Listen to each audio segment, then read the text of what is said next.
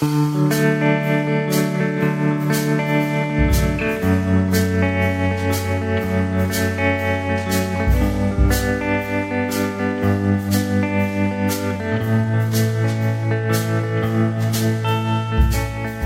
多时候我们是聚焦在到底要不要取消教培，但是我认为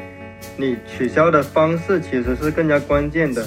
因为如果你看现在的方式，它其实是一种什么方式？它叫运动式取消，它是非常的暴力，不管你的细节是怎样，它就是一刀切要取缔你，它让很多在这里就业人短期内瞬间失业。就是你用这种蛮横的方式把一个为人师者，你就直接这样拽走，你给这些孩子留下什么样的印象？这其实是场非常生动的教育课。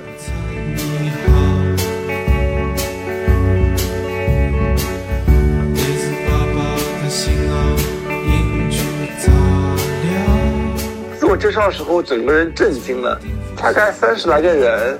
然后除了我，其他一些个例，基本上。大家的学历是人均的英国 G 五硕士的学历，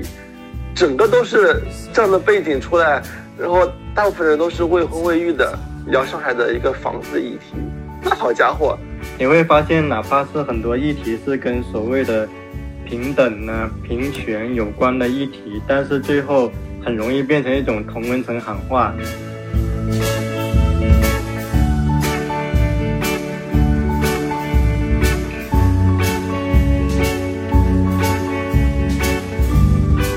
前所有的就是关于说学生要减负啊什么之类的政策，到最后可能都不了了之了。然后他就是会默认这个焦虑是存在的。那我觉得他只要他这个教育焦虑是一直存在的，他哪怕就是出这样的政策，他也没有办法在根源解决。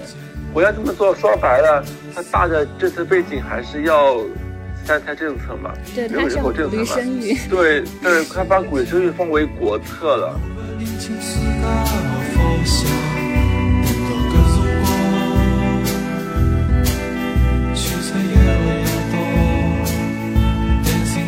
无论这个社会模式表面上变成什么样，依然有很坚硬的市民社会的这个基础在按照他自己的逻辑运转，而这个是你国家系统所无法摧毁的。在我们国家建国初期的时候，上海的生活表面上是跟着整个国家的潮流在走，但是如果你真的进入上海的市民社会，你会发现还有很多非常小资的、非常的跟当时社会主流氛围不一样的生活，他们依然存在。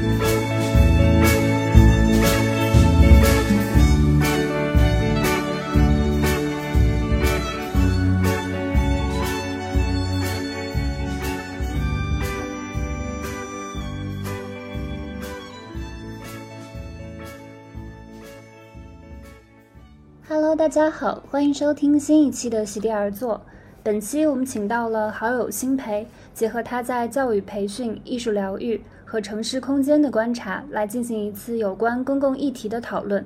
那辛培先跟大家打一声招呼吧。Hello，大家好，我是辛培，美院版画专业毕业生。现在其实处在一个考研的状态。这几年主要关注的话题是艺术治疗、公共空间和心理学相关的知识。今天来这里也是跟下周和宗晨一起聊聊天。我们可以先从国家颁布政策一刀切取缔教培机构说起。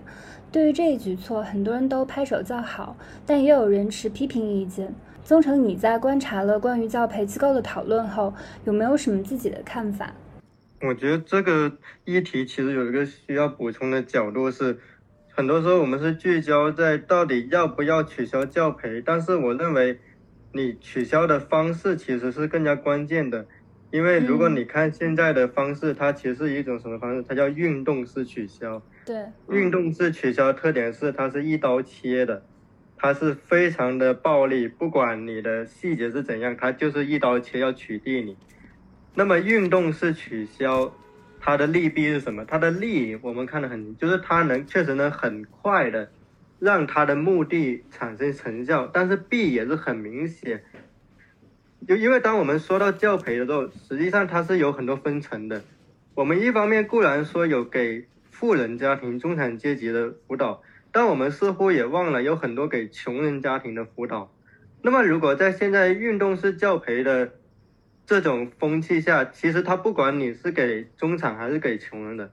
他知道你是教培机构，他都会把你打掉。我觉得这是第一点。第二点是，就我们就以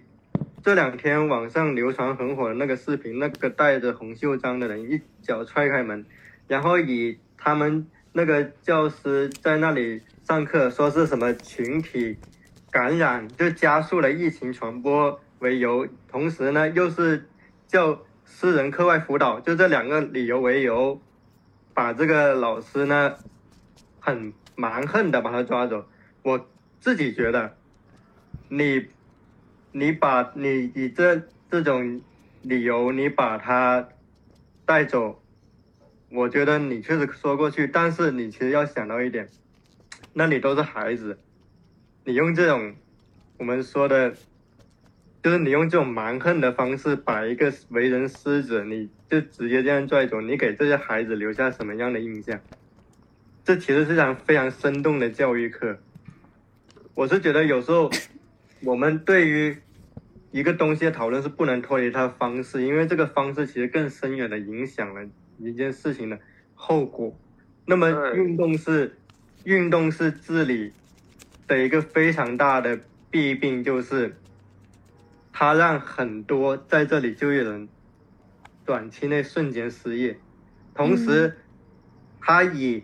维护教育平权的名义，却让很多连给穷人家的教培机构也无法生存了。就是我，我想回应一下宗成老师。所说的的第一个观点是，有时候不单单是穷人家庭了，像一些偏远地区的孩子嘛，他可能就是线下的教育的资源非常的匮乏，他往往可以通过线上补课的一些方式吧，就相对而言可以获得他在偏远地区在地的教育资源更好的一些教育的内容。嗯，我这是一种非常。这是一种非常性价比高的选择，提高他所能够获得的教育的质量。很可惜，随着这种线上教育或者说这种教培行业的大洗牌，他所能获得的这种也是会变得更加的少嘛。我觉得对于这种偏远地区的的教育的问题，嗯，之后可能也会有一个新的变化。就我自己的。主张说实话是这样的，一方面，我其实同意一点是，教培这个产业在近十年来的高度的资本化融资的一个情况下，它客观上，它确实非常的内卷，甚至加速了这种内卷的氛围，加速了这种焦虑。我觉得这是一方面，客观上确实应该看到不同阶级。它由于它经济基础的差异，那么这种课外培训辅导，客观上确实会拉大他们之间的差距。我觉得这是一方面，然后另一方面是恐怕我们也必须看到，贫富差距一时间是很难消解。同时，我们使用去缓解贫富差距的方式，其实可能要意识到一点，它会不会最后反而加剧了贫富差距？因为其实，在韩国就有很活生生的例子，是韩国其实二十年前曾经一刀切取消了教培机构，但后来又不得不把教培机构给换回来。为什么？因为他发现他把教培机构取消了之后，富人家庭还能私私下请那些高昂的家教，穷人家庭就只能在公立学校上课，反而那个教育差距更加拉大。最后，韩国不得不又把教培机构给请回来。当然，我这里必须强调的是，中国跟韩国肯定国情还是有差距，但是韩国确实是一个例子在那里面。然后第三点，我想说的是，实际上我个人并不反对说国家遏制这种教培机构资本化的趋势，但是我在想的一点是。我其实反对这种运动式的一刀切，而是你有没有可能，你在遏制这个资本化的时候，你通过你的，你通过你的资源再分配力量，你能够把这种培训，就至少你像那些嗯穷人家庭，或者说那些可能他就是我觉得需要细分，就是你一方面你你确实当你打击这个金融资本化的时候，你肯定要对行业巨头开刀，我觉得这个。客观上确实无可厚非，但是你不能一刀切的把所有的教培你都取消，那是否这里面有需要去商榷的余地、去细分的余地？我觉得这个其实蛮重要的。可是现在在这种操作里面，这个显然完全取消了，所以我觉得这个其实是蛮遗憾的事情。我自己也会很感兴趣，这两年到底他这么做了之后，他的进展是什么？然后我也想听听下周跟新培你们对这个东西的看法。其实我觉得说到底就是他这样的运动式的整顿，其实是根本就没有办法解决教育内卷的。这就像就像是我同学说，虽然说这个整顿还没有波及到他，但是他之所以能够就是那么淡然的说出这只不过是挂羊头卖狗肉，就代表他其实心底就是觉得这个缺口是一直存在的。那既然有存在的话，那他就会以各种各样的形式在卷土重来，所所以，他其实内心也就是会觉得，你这些政策出来，你也只是，就就就他就会觉得这只是玩玩看。那他为什么会觉得是玩玩看？是因为之前所有的就是关于说学生要减负啊什么之类的政策，到最后可能都不了了之了。然后他就是会默认这个焦虑是存在的。那我觉得他只要他这个教育焦虑是一直存在的，他哪怕就是出这样的政策，他也没有办法在根源解决。所以就像是之前新培说的，那可能就是比较穷穷人家庭的孩子，或者是经济条件比较好的，但他又是在教育资源不是很发达的地方的孩子，他可能都不能再通过这种补课的方式获得更好的资源。然后相反的是那一些。就是本来就非常富的人，他还是能够通过家庭教师的方式，就是获得这个更好的教育资源。但但当然，我们也可以看到国家为此做出的一些努力嘛，比如说他，嗯，之后想要去强行的去推行，呃，优秀老师或者高级老师的这种各个学校之间的轮转嘛，使得之后不会有所谓的重点学校和非重点学校。是大家就是没有必要去进行择校，他想做，但我不知他会不知道他会如何的去进行落地执行会怎么样，嗯，所以会大力的打击学区房嘛，因为大家为了学区房就是非常内卷，就比如说北京那边，嗯，不知道你们有没有了解到，就是他就是说之后一些片区的房子。它对口的地方的学校每年都会变，那你永远不知道你买的房子下一年你孩子上学时候会对应着是哪里的学校，可能好可能差，是系统随机的，这下就完全就打破了学区房的概念。然后我还一直非常好奇，就是。就是体制内的老师是怎么想这个事情的？因为其实很多时候培训机构他请的也会就是说花非常高的价钱去请那个在学校里的那些老师，特别是职称比较高的，然后教学经验非常丰富的，然后他们可能就只要就是去上一节课就可以拿非常多的钱。那而且而且就是老师也可以就是私下他们自己开补习班，这就是很多人就是获得收入的方式。那现在如果说要严抓这个，那那就是说就是公办学校的老师怎么想？然后就是如果说再出台一些政策，要让公办学校的老师自己也起到就是就是说就是托管的这个工作，那他们内心又是怎么想的？而且就是所以我就觉得，就这个政策就是下来的时候。是不是就是只有就是还没有处在这个有小孩要送他们上学的人才能够非常冷静的去看待这个事情，看这个政策的变化？但真的处在这个漩涡当中的人，比如说面临失业威胁的教培机构的老师，或者是利益也可能会受到牵连的公办学校的老师，以及那一些很想让孩子获得更好成绩的家长，就他们内心到底是怎么想的？所以我可能就是。嗯，我觉得只会引起他们更大的恐慌。我觉得很少会有家长因为这个政策出来拍手叫好的。就是这么看下来，是大家觉得都不怎么愉快的政策，无论是家长、教培机构还是学校那些老师，就对我觉得就就打破了大家原有的原有的那种规划。当然，确实也有人叫好啦，就是那些就经济状况一般、付不起孩子高昂补补补补课费，觉得这样下来。大家可以和他一样，一样补不起课或者不能补课的，他觉得自身是公平的，因为国家这么做，说白了，他大的政策背景还是要三胎政策嘛，对，人口政策嘛，生育，对，对，他把鼓励生育放为国策了，然后非常高的一个战战略地位。那么鼓励生育就是要进行教育公平，就是要减少教育成本，就是在这个大框架下去推行教育改革。它和之前的减负是完全不同的教那个政政策背景，嗯，所以它一一一系列的政策嘛，就是教育改革都是围绕着三胎服务的，比如说减少教育教育对成本，所以所以就所以，嗯，你说。就是必须要声明的是，我肯定是一个非常反对内卷以及就是就是双休日全部都被这个补习班塞满的这个 这这种想法。但是关键就是它这个政策出来，它其实本意就是根本就没有要给大家创造一个没有竞争的这个环境。所以说，就是因为这种就是表面上的努力、表面上的减负和他实际意图之间造成的偏差，才造成了就是这样的一个政策出台之后，处于漩涡当中的人可能并没有感激这个政策，相反更加焦虑了。然后对啊，就是对啊，你你你你你想呀，中考只有百分之五十的升学率，一半进高中，一半进那种三校生嘛，就是职校、技校、中专。其实，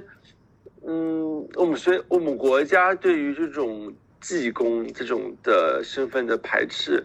呃，我觉得是已经有几几几千年了吧。就我们一直会说士农工商嘛，士嗯永远是第一位，对吧？嗯就是等官永远是第一位，然后工这个阶层永远是在往后排的。我觉得这种对于这种行业、这种阶层人的不能说鄙视吧，只是这种看法，已经真的是到我们民族的，就是心心理深处，所以很难通过现在这么一阶段的职业教育的去去推动，去改变人们对这些行业的偏见。我觉得是，嗯我觉得是一件非常难的事情。对，所以就是结构性的问题它没有改变。所以说大家也不会停止焦虑，所以这就是这个事情变得非常非常的复杂的原因。对啊，而而且而且像在上海，我们会说，如果你考到了一个区重点高中，你也只不过一只脚踏进了二本。嗯，如果你要想进好好的大学，你几乎要考到市重点才能够有可能考到好的大学，所以这是个非常非常内卷的事情。但是市市重点是什么概念呢？现在的高考，我看今年的不中考嘛，我看今年的中考的这个这个出的分数线，满分七百五，然后比较好的重点的高中都要接近七百分。嗯左右，然后六百八以上是最起码的，所以几乎基本上数学、英语都要接近满分，然后别的再怎么样才有可能考到这个能够进市重点、能够进重点大学的分数，所以是卷的非常厉害。而且说，而且国家最近也在大力的打击民民办教育嘛，也是非常惨啊。就他就说民民办教育，呃，之后的学生人数要控制在义务教育阶段总的学生人数的百分之五。在上海的话，目前民办教育的人数是百分之二十以上，嗯，占总的占比的人数。另外就是所有和公办学校相关的民办教育的学校全部取消掉，不能招生，不能怎么怎么样。嗯，我觉得也是一，我觉得也是非常惨吧。就是一些本来有机会给孩子走体制外教育的人，他们明明可以多一条选择，但学习，但现在的就政府的我们的这种这种决策层，就硬生生的把这条路给掰掉。嗯，我觉得也是非常的，因为我身边非常一些精英级的家长、企业家级的这种朋友，都给自己的孩子就是走国际化的教育，没有商量的。要么高中陪孩子出去读书，去加拿大读；要么把孩子送他们，比如说到，呃，上海中学的国国际部啊，或者说庄江职专学校啊，上海非常好的国际学校，就给他们进行一些教育。因为你之前有跟我说过自己的高中生活挺魔幻的嘛，就是你下课还会去永福庵拜文殊菩萨，然后你还可以跟老师商量换课，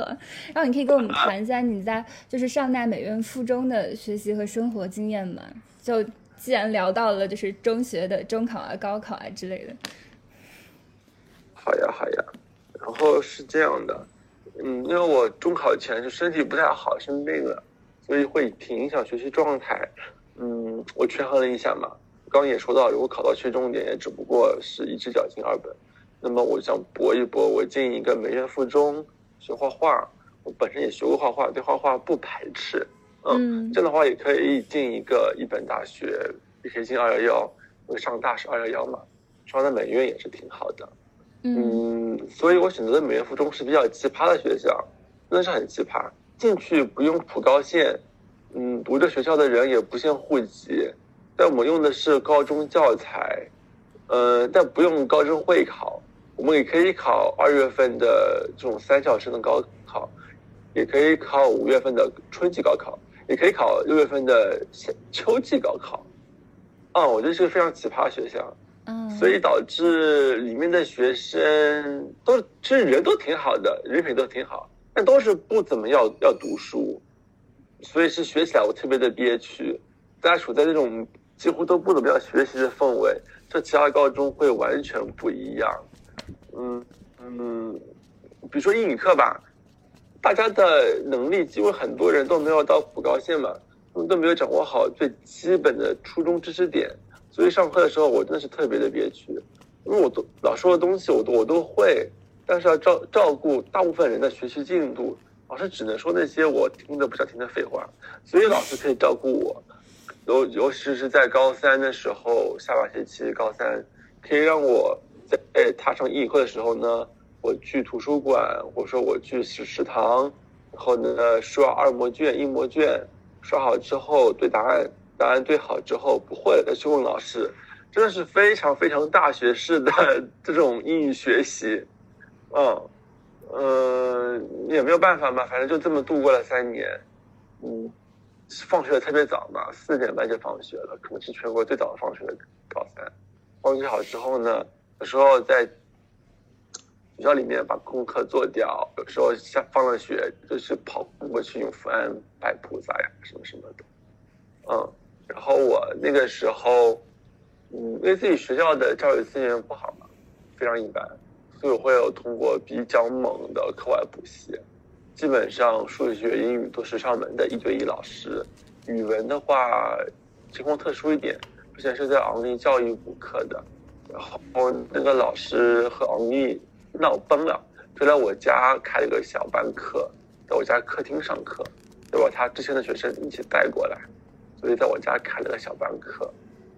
后历史的话，我去历史老师家补课也是小班，相当于我在五六年、六七年前就已经用起了家庭教师的一对一的或者一一对多的这这种上课模式了，嗯，我才让我的文化能够进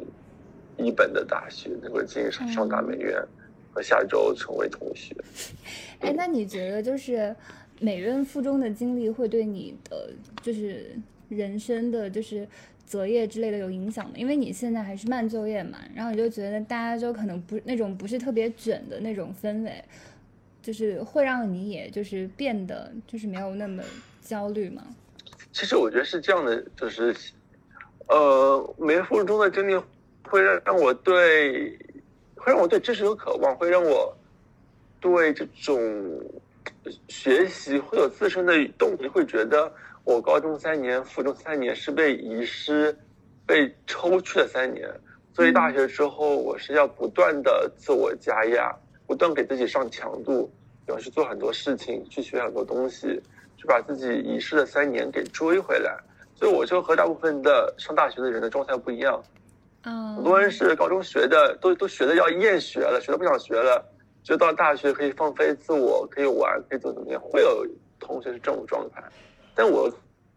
感觉是高中学的根本就没学过瘾，想学大家都不要学，觉得我好难过啊。到了大学我一定要拼命学，拼命学，一定要怎么怎么样，所以真的是和大家状态不一样。我觉得这一点对我帮助倒是蛮大的，让我在大学有很强的动力去做很多事情。哎，那你那个时候高中的别的同学，他们后来怎么样了？就是其实其实他们现在还还都挺好，因为我们会画画嘛，大家都会画画，就是相当于都有一技之长。很多人现在都是在做设计师，嗯，然后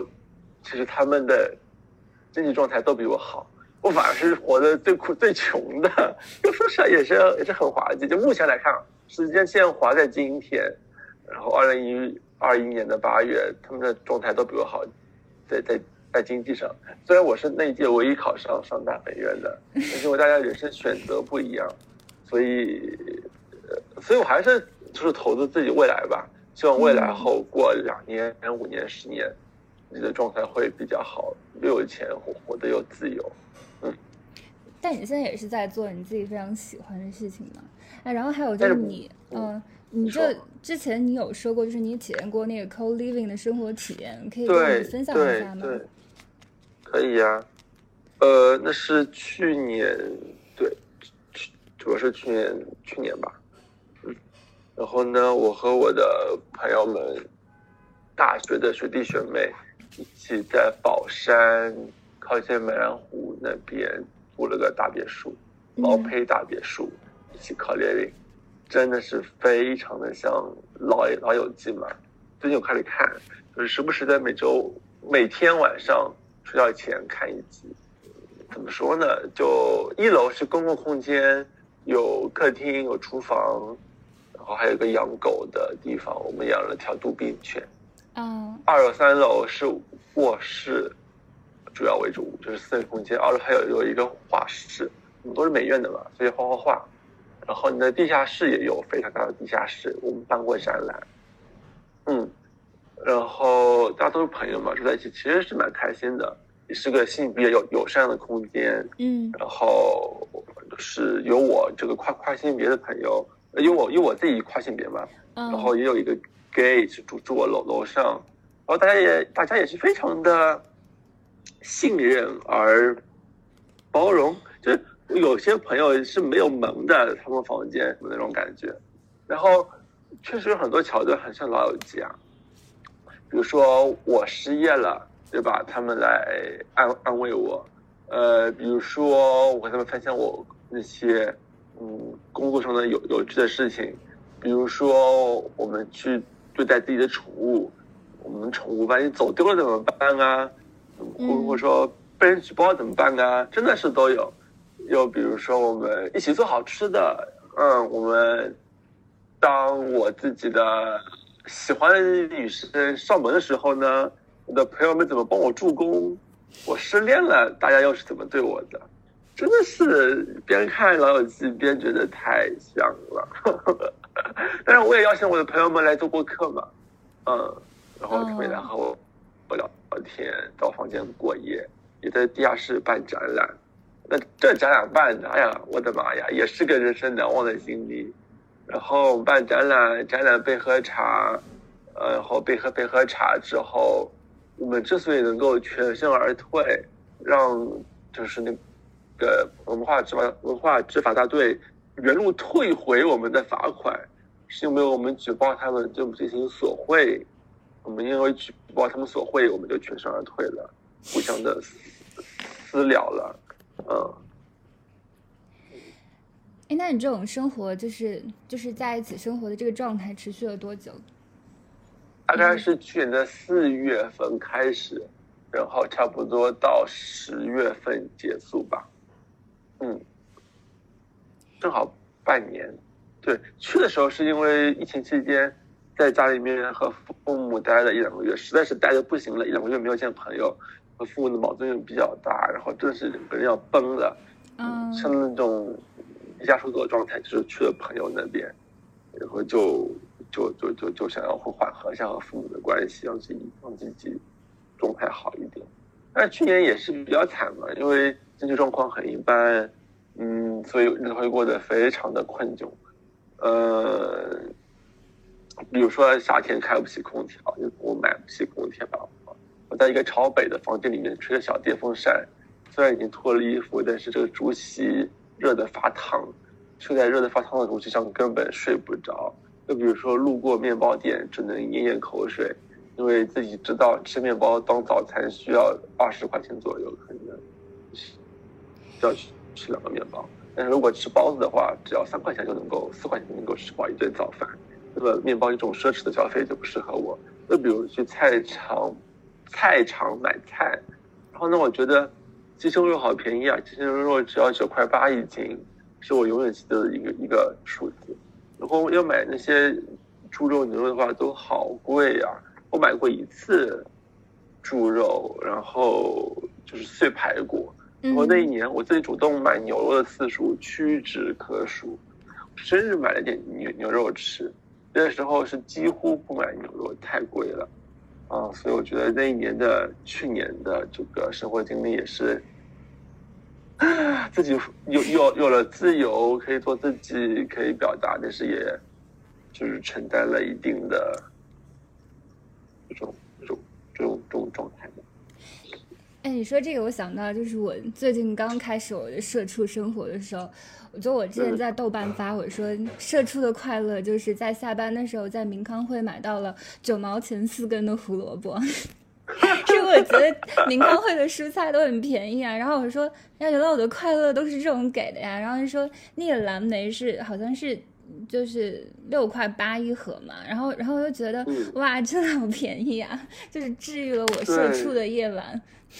对，呃，说到这个，让我想到去年考 l e v e n 的时候，有一两次我下班回来，我的室友们已经把晚饭做好了，嗯然后回来就可以吃饭。虽然我觉得这种事情这两天在家里面发生的非常多，我在家回到家，父母把饭做好，但我觉得还是会不一样。我的室友把饭做好了和父母把饭做好了，我我为什么会觉得对我的心里面的感觉完全是不一样的？嗯，我觉得是个非常有趣的状态。那可能是因为就是你父母就是做饭，你会觉得好像那是一般普通家庭对理所当然的事情。但如果，是室友的话，就好像特别是现在很多人合租，很可能就是一个礼拜都见不到他的室友。那而且室友嗯跟你可能都是没有任何的利益关系，他没有义务帮你做这个事情，所以就是室友帮你做的时候，你会感觉到一种就对啊是互动吧，就是有一种对啊，只不过削弱对啊了，都市的他们隔膜做饭，冷漠。对对对，只有他们做饭，然后我来洗碗呗，对吧？大家还是要有嗯分工的嘛。嗯，然后去年说到就是谁来洗碗，然后嗯，我们也会看电影吧。去年在大别墅的时候，我们去年我印象最深刻的是用投影仪看完了那个《隐秘的角落》。哦，嗯，然后投到屏幕投到墙上，一层的层高高，所以我们的屏幕大大概是四米乘三米吧。然后看剧特别的有有趣，嗯，之后很难会有这么大的，就是自己家里这么大的屏屏幕了，四米乘三米。嗯，哎，那我还想就是问一下，就是那你这个就是是你后来自己主动离开，还是你们就是这样的一个 co living 的这个，它就是就是大家都散了，但他现在是我主动？是是是我主动离开的，因为、哦呃那个时候我要考考雅思，嗯就要最后一阶段就在那边住的话，精力分分摊不开了，我就回家住。那时候和父母的关系变好一点了嘛，然后今年就没有再回去。对对对，就一一直在家住了。因为在家住的话，成本低一点嘛，家里又又不用交水电煤，吃的话也吃的好一点，有空调开。不然在冬，不然在那边，我冬天冷死，夏天热死，实在是熬不过去了，就就就就乖乖的滚回家了。这半年该浪也也也也浪过了，就就就回来了。哎，那你那个时候就是一个月要出多少钱？肯定是总的开支嘛？就是不是就是房租，就是就是你应该啊是会，付房租啊，房房租是非常便宜，因为便宜到你难以置信。因为总的毛坯大别墅只要五千三一个月，我们又哦是六个，我们就是六个人住，一个人一千都都不到呢。哎，那宗成他比你住的七零六要便宜，可能是因为，可能是因为是在美兰湖。哎，宗成，同学你还在都是线吗？住住住住，都是住几嗯我在啊几点零啊？都是住二二二点零吗？还是住？对啊，我在二点零那里。哎，那你有没有 OK，觉所以？所以所以你跟那个艾艾比是室友对吗对对啊，？OK OK，你们是在闲下来那里认识的吗？还是在哪里？不是新新生，不但新生，哦是的。对，因为我经常去七零六的一一一点零串门嘛，嗯因为朋友我认识好，因为七零六的一点零离我家非常的近，有时候我在家里面状态不好了，就去那边聊聊天，当一晚沙发客，然后第二天再回去，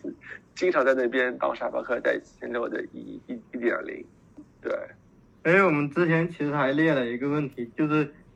感因为你也在上海有参加过很多青年空间的活动，就想蛮想让你介绍一下，就是你在上海你去过一些你觉得比较不错的公共空间的。公共空间怎么怎么定义啊？像定海桥算吗？还是算不算吧？就是我觉得是，它是那种有别于商业广场，或者说它是具备了一定的交流属性跟那种呃思想属性的那种公共空间，就它不是一个非常高度商业化的资本化的那种公共空间。OK？我我们可以选选几个聊聊聊聊吧。就你可以讲呃，一到可以两个聊聊。我就可以聊聊斜下来和定海桥，你觉得怎么样？可以啊，啊我觉得还是两个非常有代表性的一个扎根于社区，而且完但又完全不同的空间，你们可能多少也会有点了解，这样聊起来也会比较的好一点。对吧你先说定海桥。啊，定海桥，等一下我要我要读一下它的官方介绍，我觉得比较好。我自己的概括肯肯定是比较的片面，它的介绍我给大家给听众朋友们就是会读一下，然后大家会有有一个认识，就是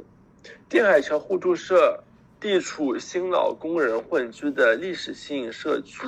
定海桥是聚集的场所，也是共治的社群。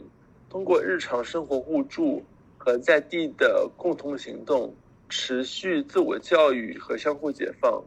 在重新定位艺术和知识劳动的过程中，生成深化互助性的关系。通过新的社会想象力，持续生成的工作方法和行动路径，不知道大家听明白没有？我觉得我没有在说人，没有在说人话，我觉得我没有在说人话。你还是你还是用你的切身经历说说吧。怎么我感觉读了半天，像读一篇学术论文中的某某一段，你觉得没有？你第一次去定海桥什么时候？呃，是在一九年的十月份左右吧，十月、十一月，嗯，那次去，那次去是一个定海桥的呃互互嗯共治手册发布会，啊、就是听了一下，然后我觉得刚进去，我整个人就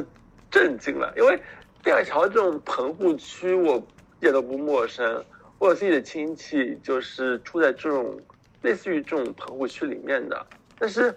我没想到在这样的棚户区里面会有，就会有如此是有文化气息，或者说社会特性，或者是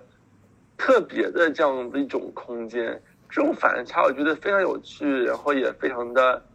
是是让我觉得会有期待吧。就刚一一一次去的时候，和大家聊起来也是马上会变得自来熟，会觉得大家是一路人。嗯，第一次去的时候，就整个人都震惊了。对，它里面的空间结构是怎样的？里面空间结构是分三层，第一层是公共空间，有办活动的地方呀，有一个厕所；二层是有两张上下铺，就是有四个床位，可以给客人住；三层的话是定海桥社员社员住的地方，我们会有常住的社员嘛？对，大概是这样的一种空间的划分。那他疫情，他比如他今年他还有办一些什么样的活动吗？因为其实我有一些朋友，他们反映他们也想去定海桥，但是他们发现，呃，他们去了之后可能是没有活动，还是他们不太熟悉什么的，就好像就是有种反差的感觉，就是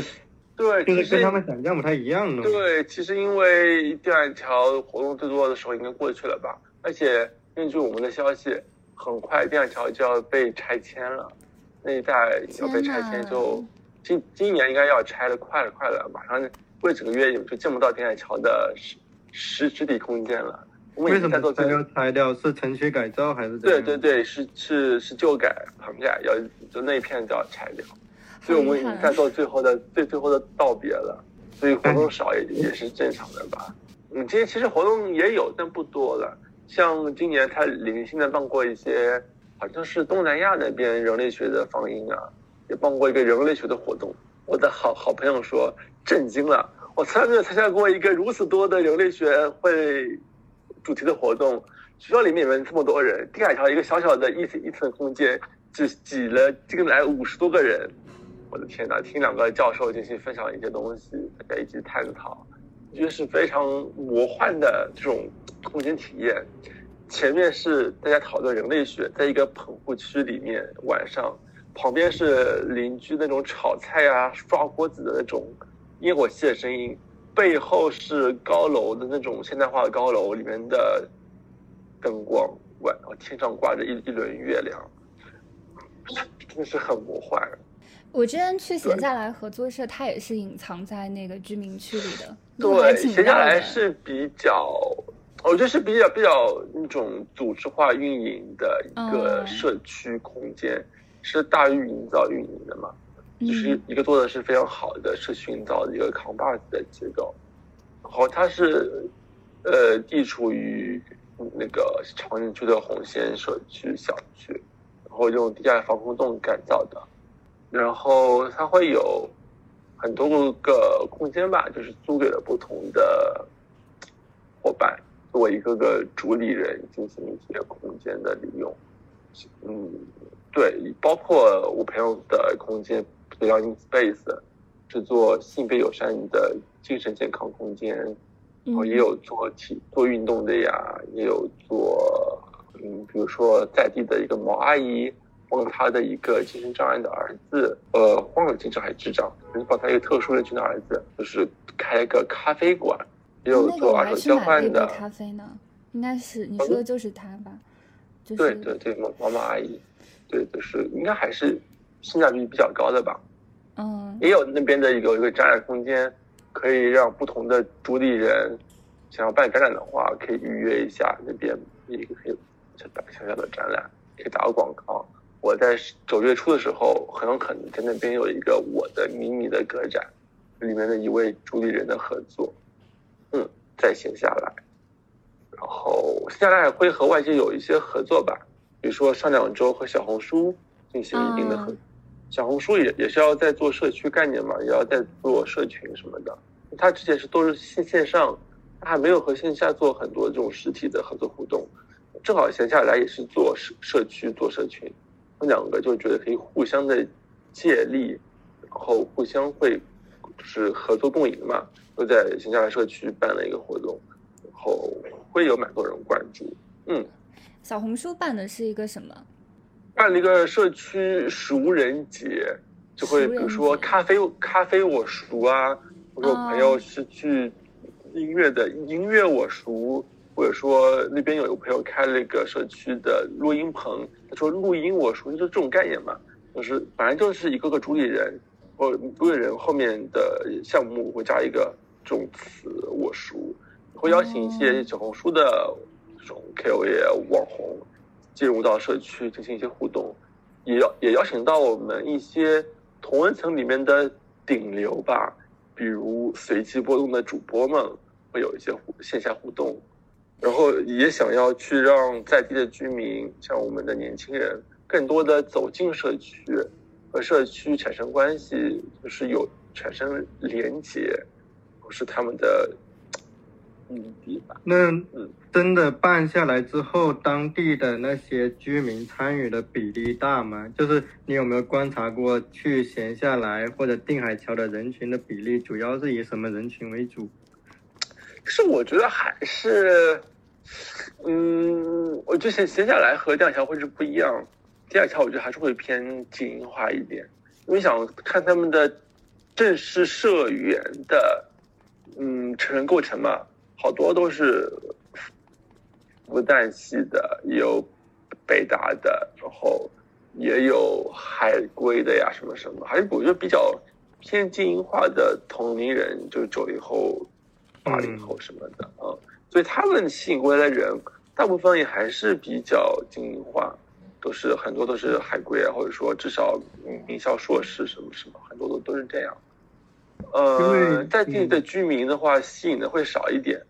对，除非是有一个书店老板，那附近有一个书店，老板虽然四五十，但是对知识，会有渴望，也过来参加活动。但是闲下来就不一样了啦，那会吸引很多在地的居民的参与，比如说社区的孩子，嗯，社区的一些老人，包括社区的钟点的工人，就是那个钟点工阿姨嘛，家政阿姨。也会参与，因为家政阿姨和孩子都会在那边有一个空间自己运营，对吧？阿姨会教大家怎么样雨天就是维护自己的皮皮具啊，如何去做一些这种家务的小小知识、小窍门，对吧？孩子会有个空间可以做他们的一些互动，我觉得是闲下来是更，嗯。落地更落更扎根于社区和社区产生广泛的连接，以这个为嗯为目标或怎么样？但是天海潮的话，只是会在这个社区落地，还是服务的是同温层的朋友，而不是服务于社区的。我觉我觉得这是一个本质区别。对我上次去闲下来的时候，好像有看到，就是哪个就有一面墙上贴了很多社区活动的照片嘛，然后那个上面就是当地的一些居民。对对对，所以他们还是希望和社区产产产生关系嘛，就他们的目标。因为本来就是闲下来的那个后面的那个组织就是大运造，就是要做社区营造的。对对对，所以这是他们的一个出发点，是和电桥就会不一样。曾成，你还有什么要问的吗？哦，其实刚刚想到的是，因为这几年也在很多公共空间观察过，会感受到这么一种现象，就是。你会发现，哪怕是很多议题是跟所谓的平等啊、平权有关的议题，但是最后很容易变成一种同温层喊话，就是他认同你的观点，他不用你办这个活动，他也认同，但是你可能想去影响的人群又不在这个活动的同温层里面，就是尤其会体现在很多跟青年空间内部有关的活动里面，就是你会发现。好像最后来参与的人还是那些高学历的，或者已经对这个有非常基本的认识的人群。然后我自己观察到的少数的例外，他他们有一个共性是，他们的空间落位的地方都是非常的，呃，跟那种打工者群体接近的场合。我举两个例子，一个是北京的皮村。一个是深圳的，有一个书吧叫附近，它是在深圳的一个城中村里面。有有一次，我就在附近的时候，我有个朋友参与他们里面的一个呃女权的活动，就很有意思。参与活动里面有好几个人是那是男性，然后这这几位男性，嗯，他们的性别储意识理论储备其实。并不充分，但这个就形成一个很有意思的一种交叉，就是你会发现那个活动里面反而是他会给你呈现一种更现实的质感，就是因为那那几位男性，包括一些在深圳的打工族上班的青年，可能理论储备没那么丰富的，反而更能代表大部分的。中国的确实确实对他们的心理，但反而因为这个有了交叉，有了碰撞，就你会在那一瞬间，你感受到这个真实的世界里面，大部分人他是怎么想的，而不再是一种同温层的喊话。虽然这种谈论可能会伴随着一种不愉不愉快。然后另外一个之所以举皮村的例子，是因为皮村有大量的工人打工者群体，他们参加那个文学小组的活动，这使得。那些文学活动不再是高校的写作者或者中文系写作者的一种自嗨，而是它是真的是有一个不同群体的一种写作的实践。我觉得这两个例子非常宝贵，而且它的共性会给我一种启示，就是我会发现，在今天，如果如果说你要办的活动真的不想只是一种同温层喊话，你真的想真的想去影响到你想要言说的主体的话。一方面，其实你的公共空间的选址非常重要；另一方面，它其实考验的是你到底是你想要的是话语的舒适，还是你去忍受一种话语可能给你带来的不悦，但是你想听一下真实的反差的意见。同时，其实我会思考的是，本身分享讲座就有它的局限，可能跟分享讲座要配套的是你去切身的田野调查跟实践，乃至社区的走访。这个是我在刚刚听新培说的时候，我一个比较有触动一点，因为说实话，嗯，到今年我已经不再去满足那种同温层的对话，我对那些已经感到厌倦，因为我觉得它缺乏更进一步的空间，所以这个其实也是我最近在思考的。确实，确实就是宗成老师的话让我有有感受嘛，就我参加过一次七零六的活动，七零六一一点零，呃，这也是和我朋友的一个社群合办的活动，然后借他们场地嘛。自我介绍的时候，整个人震惊了，大概三十来个人，然后除了我其他一些个例，基本上大家的学历是人均的英国 G 五硕士的学历，整个都是这样的背景出来，然后大部分人都是未婚未育的，聊上海的一个房子议题。那好家伙，那直接都是同一层和同温层聊，大家都是在那边，就没什么意思。对啊，大家都在那边纸上谈兵啊，大家都没有买房或怎么样，就完完全没有那种不同阶层或者说不同身份、不同状态人的对话，那真的是只是同温层喊话。嗯，呃，另外就是会觉得在闲下来的话，会呈现一种这样的多元状态，因为会让这本来会被大家所忽视的社区的那些，是各个各个家政阿姨。本来她是没有话语权，是没有，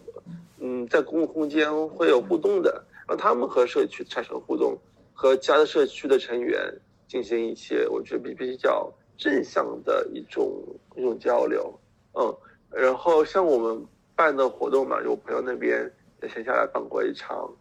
嗯，叫精神科初次就诊指南发布会，嗯，他自己编了本册子的发布会。就来了一些社区在地的一些阿姨，然后一看就不是我们同文层的，嗯，应该是在在地居民。可能如果我们没有把活动放在他们小区里面的地下室，呃，如果在外面的话，他很可能就不会来，也不会知道。这是因为我们把这样的一个，其实我觉得还是比较社创、比较公益圈的一个小活动放在社区，吸引了他来参加、来听一下。哦，原来是这么回事。对，我觉得聊到这一点，其实还蛮有意思的，甚至以后可以专门围绕这种这个议题来交流一下。这个也是我目前挺感兴趣的一点。那么，对对对，宗成老师啊，你有去过或者了解更多的关于广州那个什那个什么空间来着？呃，那空间我觉得挺有名，不知道他那边的状况会怎么样？就是。这种同文层性的这种对话和这种跨我记得广州以前有关于性别平权跟那种共共住社区有关的空间，虽然我现在有点不记得它的名字，因为我以前之前听朋友谈论过。我实际上说实话，我回广州，我一般主要去跟这种市民群体打交道是在城中村，而不是在公共空间，在青年空间。我觉得城中村菜市场。呃，甚至那种老城区，你在那里其实会更获得那种感受。然后，真的是公共空间的交流的话，我就我跟你说过嘛，在深圳，我有去那个附近的书吧，然后呃，深圳还有一个书，但是那种书店其实老说也不能算交流性质的公共空间。然后我记得广州以前有个三楼青年空间，在暨南大学附近。但他后来，因为我记得好像是因为，呃，当地的那个行政力量不允许他办下去了，然后他就被关掉了。就广州以前也有一些青年空间，但被关掉。现在广州有七零六的一个分部，但我还没有去过。然后其实总体来说，广州，呃，对，我我我对我查到了，是不是叫那个小洲村啊？有听说过吗？哦，这个我有听说过，他在广州当地还是比较有名的。对，因为我有朋友就是在那边生活，艺艺艺术家嘛，在那边就是嗯生活工作。小洲村。不过我觉得广州的城中村，它其实还有蛮有一点意思一点是，其实广州的村民啊，他还跟那种嗯笼统印象的贫穷的人群还不太一样，它有交叉。一方面，他确实有。生活比较艰难的村民打工者，另一方面他也有富得流油的村民，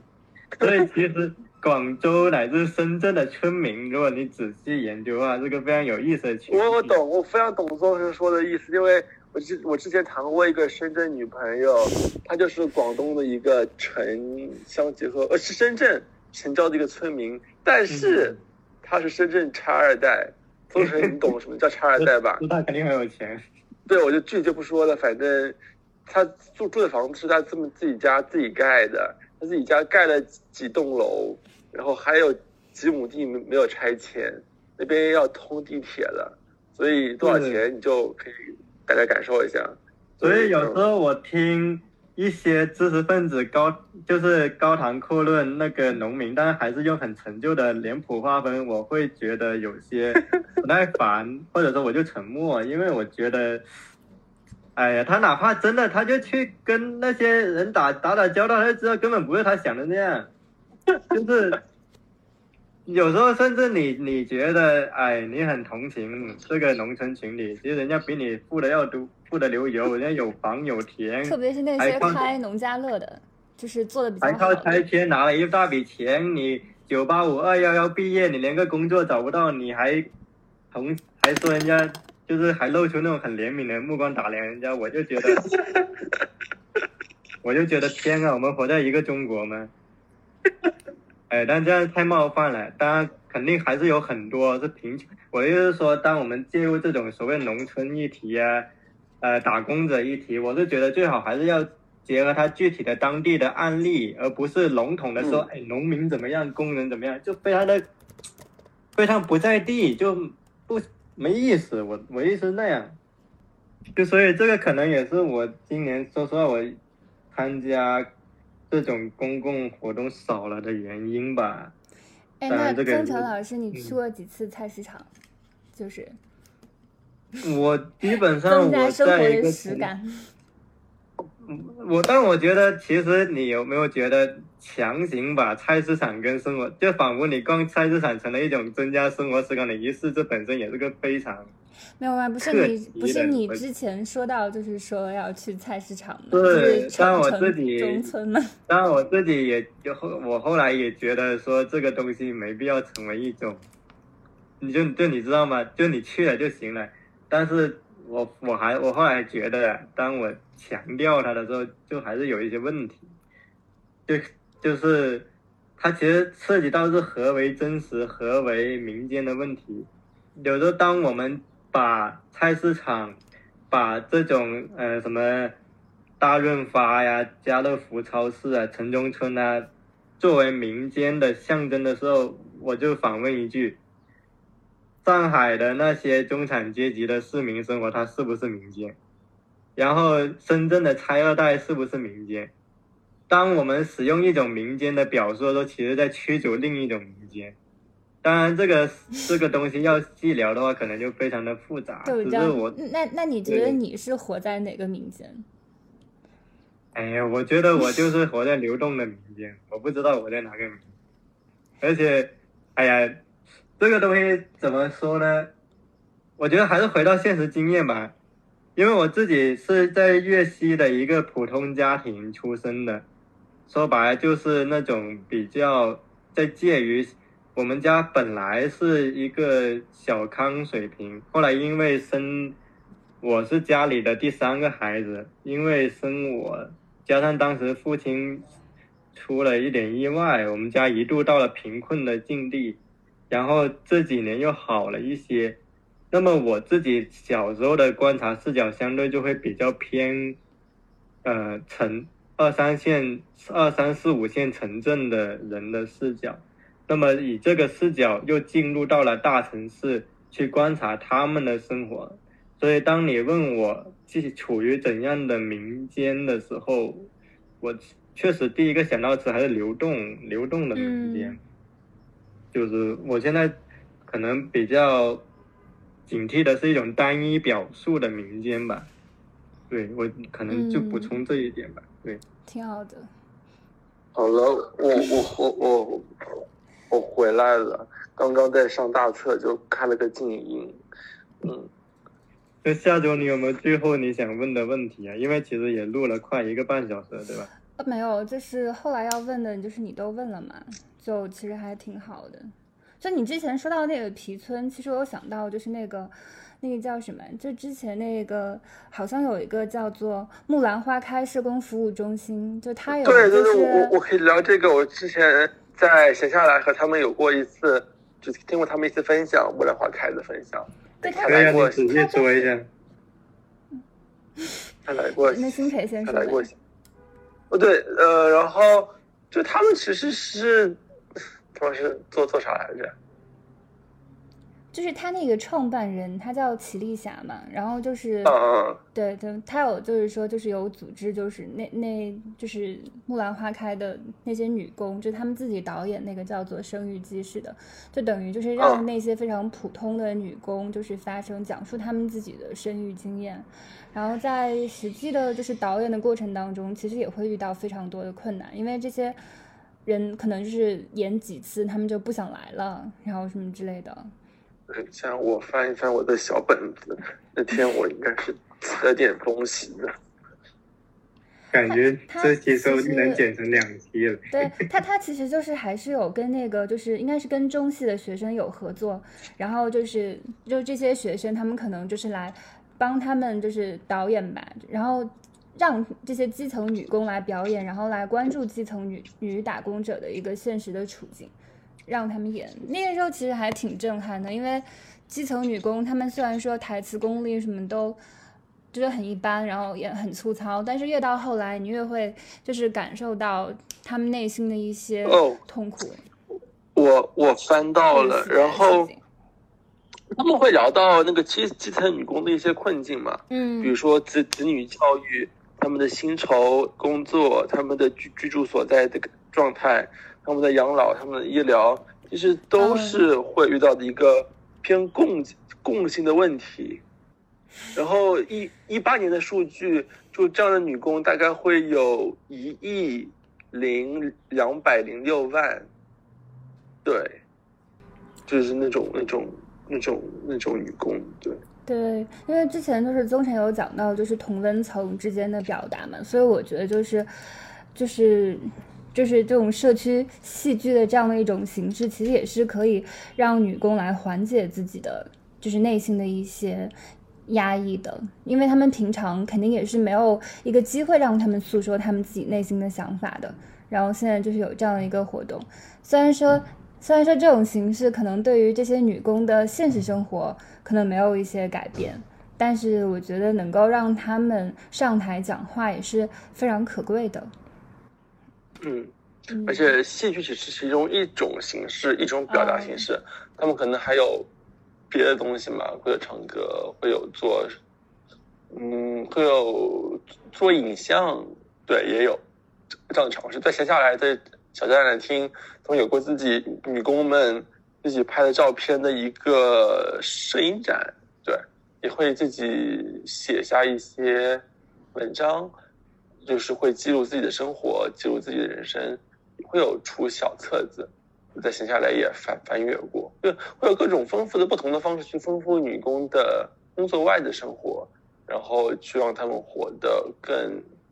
更有质量。我觉得，但是我但也有人质疑啊，就会很很和大家讨论一下，他会觉得《木兰花开》是一个非常，呃，不典型的例子，因为绝大部分的女工或者说这种这这种状态的这种阶级的人，他们很有可能下了班之后就瘫掉了，就没有空搞你这个写诗歌、拍戏剧，就完全没有这种时间、这种精力，就被被资本压榨的很厉害。他们会觉得《木兰花开》好神奇，他们怎么下了班还有这么多事情可以做？怎么还还有精力搞这个？不知道你们会对这个说法有什么看法？啊，我觉得这就不可回避的现实啊，就是其实，我觉得这个其实不是说木兰花开就是一个不能代表普遍性或者怎样的一个群体，恰恰相反，就是这种呈现的差异性，其实恰恰就已经折射出了现在的现实境况，就是大部分工人呢，他根本是没有空闲时间来参加各种所谓的公共的活动的。嗯但是呢，依然需要他们中的一些有表达意愿的、有实践意愿的，甚至有这种艺术意愿的人，去占据那个场域去发声。因为如果没有这些人，或者说呃，仅仅把这些人的行为当做是一种极少数的行为的话，那实际上还是一种，我认为还是一种表象看表象的一种思考方式。因为表面上来说，这些有空闲时间写诗、做艺术表达的工人，表面上来说在时间上是少数，但是其实他们是，他们仍然共享了跟工人群体内在的共同的一种思维方式，或者说那种思考的命题，只是说他们相对于那些零零七的人呢，他更有那个时间来把它表达了出来。嗯，所以如果你从这个思考的方式、表达的路径来看的话，虽然他们是少数，但是他们仍然表达了这个阶层的声音。我举个更具体的例子，我们看打工诗人许立志或者陈年写的诗歌，我们能其实能感受到他是表达了那一群工人或者打工者他们的声音的，而。许立志跟陈年喜，他们有他们的一些时间投入到诗歌创作上，也并不等于他就是少数，而只是说他在这个群体里面，他相对更有这种自觉性。这种自觉性是他能够把他的生存经验转换为写作实践。所以我觉得回到木兰花开的案例，并不能因为他们中的人看起来他们。有时闲暇时间进行艺术创作，就说他们是少数，他们实际上真正的在精神底色上还是跟大多数的那种妇女或者说女性打工者有联系在一起的。而且我觉得这种质疑本身也是就是暗含了好像这一些。呃，打工的群体，他们就好像没有任何的娱乐时间一样，但实际上那一些九九六或者是零零七的人，他们也完全可以抽出一定的时间进行一些他们自己的线下活动啊，就就是说，好像就是。他们也很忙，他们也是九九六零零七，那我为什么不质疑他们的生活还有时间去线下的一些就是就是活动啊，去商场啊，去购物啊？那那其实我觉得本身也是一种不公平，也是对这种活动的苛刻吧。而且就是，嗯，不过也确实就是存在一些，就好像。好像就是男性吧，可能在这个活动里面确实不太有时间，因为就是木兰花开，他也有尝试就是组建一个爸爸群，因为你不可能就是倡导一个性别平等，关心女性的生存状况，你完全把男性隔绝开来嘛。但是就是遇到的现实的情况就是，就是他们会发一些跟性别平等和家庭教育有关的文章，但是爸爸是经常不接话的。也就是，但是也会有一些人，就是说进行发言，然后他就了解了一些可以主动的分担家务。然后有另外一个方面，就是底层的男性的闲暇时间是确实比较少的，所以说他们在就是说，就是在这个具体的参与的过程当中，男性可能还是相对缺席。这个一方面可能是他们就是性别意识没有那么强，另外一方面确实就是底层男性的闲暇时间比较少。不太有时间参与到这个活动当中来，所以说像这种社区的戏剧，参与的百分之九十的都是女性，而且他们很多都是家庭主妇。啊，我想补充的一点是，我觉得可能比参与时间更加关键的一点是这种意识，因为我从小也会接触到这些人群，我认为他们更关键一点是他们没有这个意识。嗯，他们在这一方面是无嗯无知觉的，呃，我觉得有时候当我们谈论呃打工者或者谈我我不不太想用底层这个词，我就当说这种工人群体吧。谈论工人群体，有时候会有一种美化，这种美化是什么呢？就是视而不见，大部分人大部分工人群里，他就是处在一种麻木的状态，处在一种他只是。维持在生存，维持在温饱，但他并不太想去参加更多的其他的跟创造性或者说反思性有关的东西上。事实上，我从小从那种小城市到大城市，我也接触到很多工人，跟他们聊天。说实话，他们很多人的想法就是我我就上班，我就打工打工，然后我就。有等挣够钱了，回老家买套小房子，他不会说真的对他这个生活有太大的一个反思的。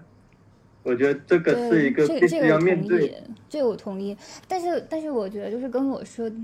的好像也没有特别矛盾。不过也就是就是我觉得是如果说一旦就是有一个机会给他们，那说不定有一些人还是会被打动的，因为。呃，你本来之前就没有这个氛围嘛，然后像这种就是说社区啊，它也不是很早就有的，所以说就是，嗯，还是它先得被创造出来，然后。能够感染一部分人，我觉得也是好的。因为你像很多，呃，比如说参与这种活动的是家庭主妇的话，那他其实本来他的日常生活是非常枯燥的。那你有了这样的一个社区活动，等于说你建立了一个连接点，可以让这些女性在就是私下里她有一个交流，也可以起到一个分担她的一个情感需求的一个作用。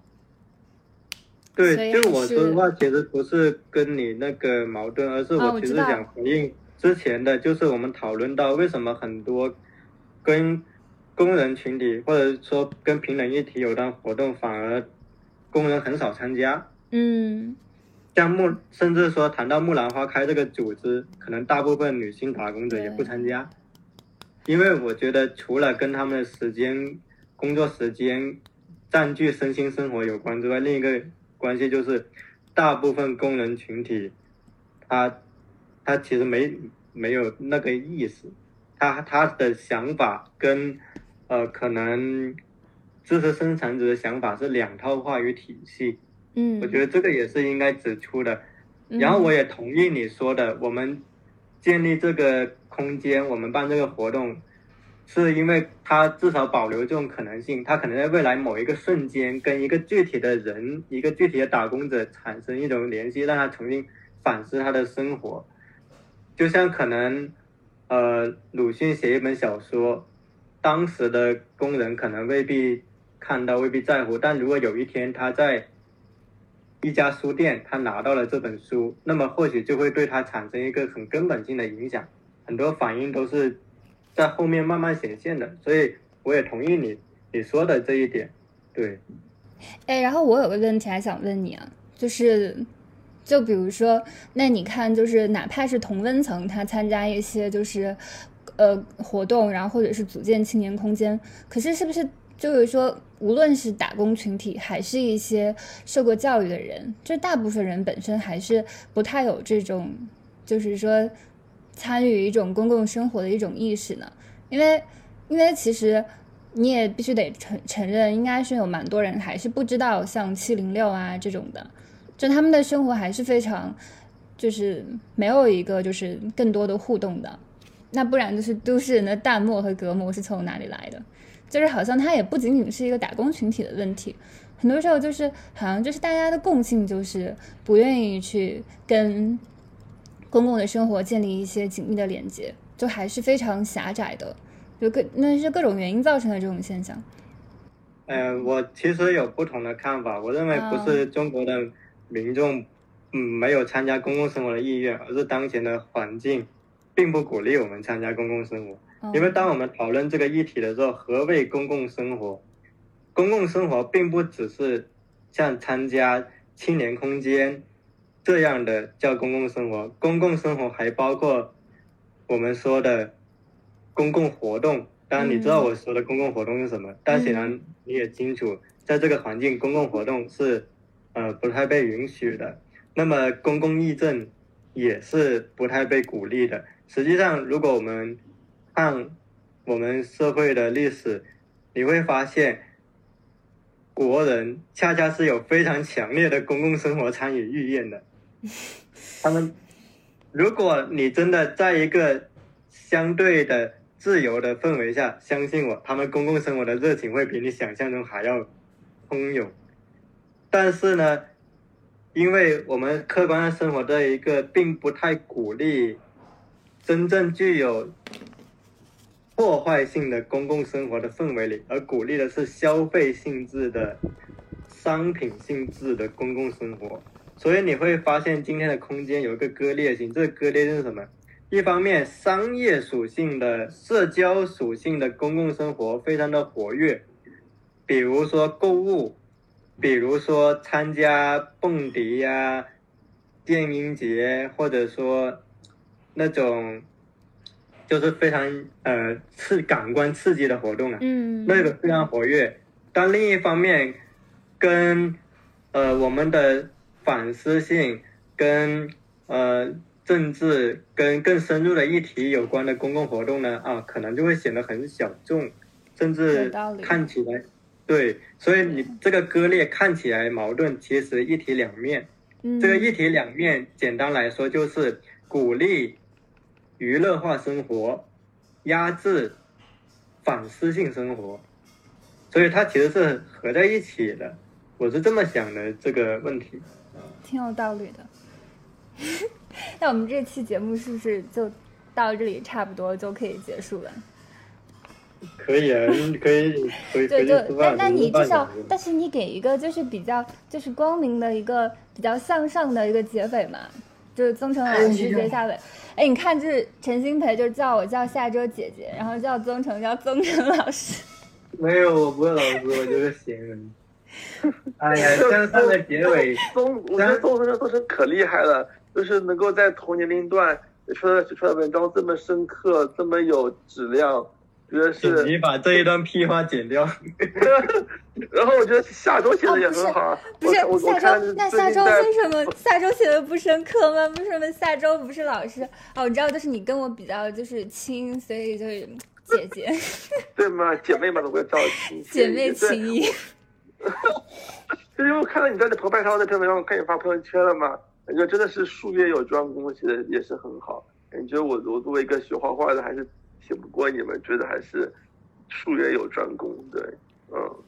我我觉得，呃，嗯，我觉得虽然现在的呃青年的氛围里面有很失落的情绪，但我是这么想这个东西的。很多时候，我们的生活就像生活在一片树林下，我们是各种各样不同的植物。我们知道树林上方的天气有晴天、有阴天，甚至有雷暴天，嗯甚至一场大火能把森林付之一炬。但你会发现，森林里面的各种生物，它会根据气候的变化去适应。表面上大火把森林付之一炬，但是大火过后，森林又会重新欣欣向荣。这是为什么？这是为什么呢？就是是因为因为？树林里的生物，树林里的生物，它有很强大的一种自适应能力，就是它会根据气候的不同的变化，给你表面上的不同的外衣。就比如说，当我们在呃一个威权国家，它的表面的话语是威权性质的，在一个民主国家，表面话语是民主性质。但你发现，你如果真的进入他们生活，他们生活没多大变化。我举一个很具体的例子，在我们国家建国初期的时候，上海的生活表面上是跟着整个国家的潮流在走，但是如果你真的进入上海的市民社会，你会发现还有很多非常小资的，非常的跟当时社会主流氛围不一样的生活，他们依然存在。就是说，他们借用了主流的话语来保护自己的那一套被批判的生活方式。也就是说，无论这个社会模式表面上变成什么样，依然有很坚硬的市民社会的这个基础在按照他自己的逻辑运转，而这个是你国家系统所无法摧毁的，因为它它它基数太大了，而且它非常善于伪装，所以当我们看新闻事件，我们看一个个热点，我们可能觉得天啊，这个世界怎么变得那么崩坏？但实际上，当你回到现实场域，你会发现，大部分人该怎么过还是怎么过。就该补这个课还是要补课，是吗？对，这个但是我就确实是会有分化吧。我之前就是就是那那一阵，呃，什么来着，Clubhouse 还挺火的时候，上面听一些房间，这这段也也卡着哈，朋友们，Clubhouse 不要在我们这个播客里出出现，嗯，嗯，然后确实会很多人带有那种的批判性的看法进行和港澳台的朋友们交流嘛，你懂得忠诚就是这种批判性的看法，但是会觉得啊，中国人还有这么多有如此批判性或者比我更激激激进的，会很多很多，但是但是大家又怎么样呢？大家都大家都是改变不了整个森林的整体的生态嘛，对吧？呃，我觉得，嗯，确实短期内其实是会有一种悲观的，因为我们看短期的势头，一方面我们处在一个日渐两极化的世界，就是今天不同势力越来越难对话了，大家都在朝各自的极端走。另一方面，你会发现，随着这种疫情的常态化，经济的下行期，实际上是因为经济的下行助长了民族主义的氛围。因为每一次经济的下行，你都会发现上行一个民族主义。国外也国外也是也是这样的，德以前的那个一百一百年前的德国啊，然后美美国对吧？然后大家大家都这样的。对，所以其实我是觉得，呃，世界上的事，有时候真正让我沮丧的是什么？反而不是说世界变坏了，而是世界没有变。就是如果你真的结合。一百年前的历史，你的一个很切身感受是，这个世界没有变，没有没有变，没有它不变坏，它是没有变，只是说我们童年时期在一个很偶然的幸运期，对，对，我们的童年非常幸运，但是那个幸运在这两百年的现当代史是非常短暂的，罕见，非常，实际上战争才是历史的常态。和平只是偶然，我觉得只是你得调整心态，你只是进入历史的常态，在这个意义上，你就不会觉得说是世界变坏了，而是说世界还是按照它的逻辑。对，知道。然后就是就是你也要记得买菜，是菜市场还是要去的。开个玩开个玩笑，开个玩笑。Don't they know it's the end of the world? It ended when I lost your love.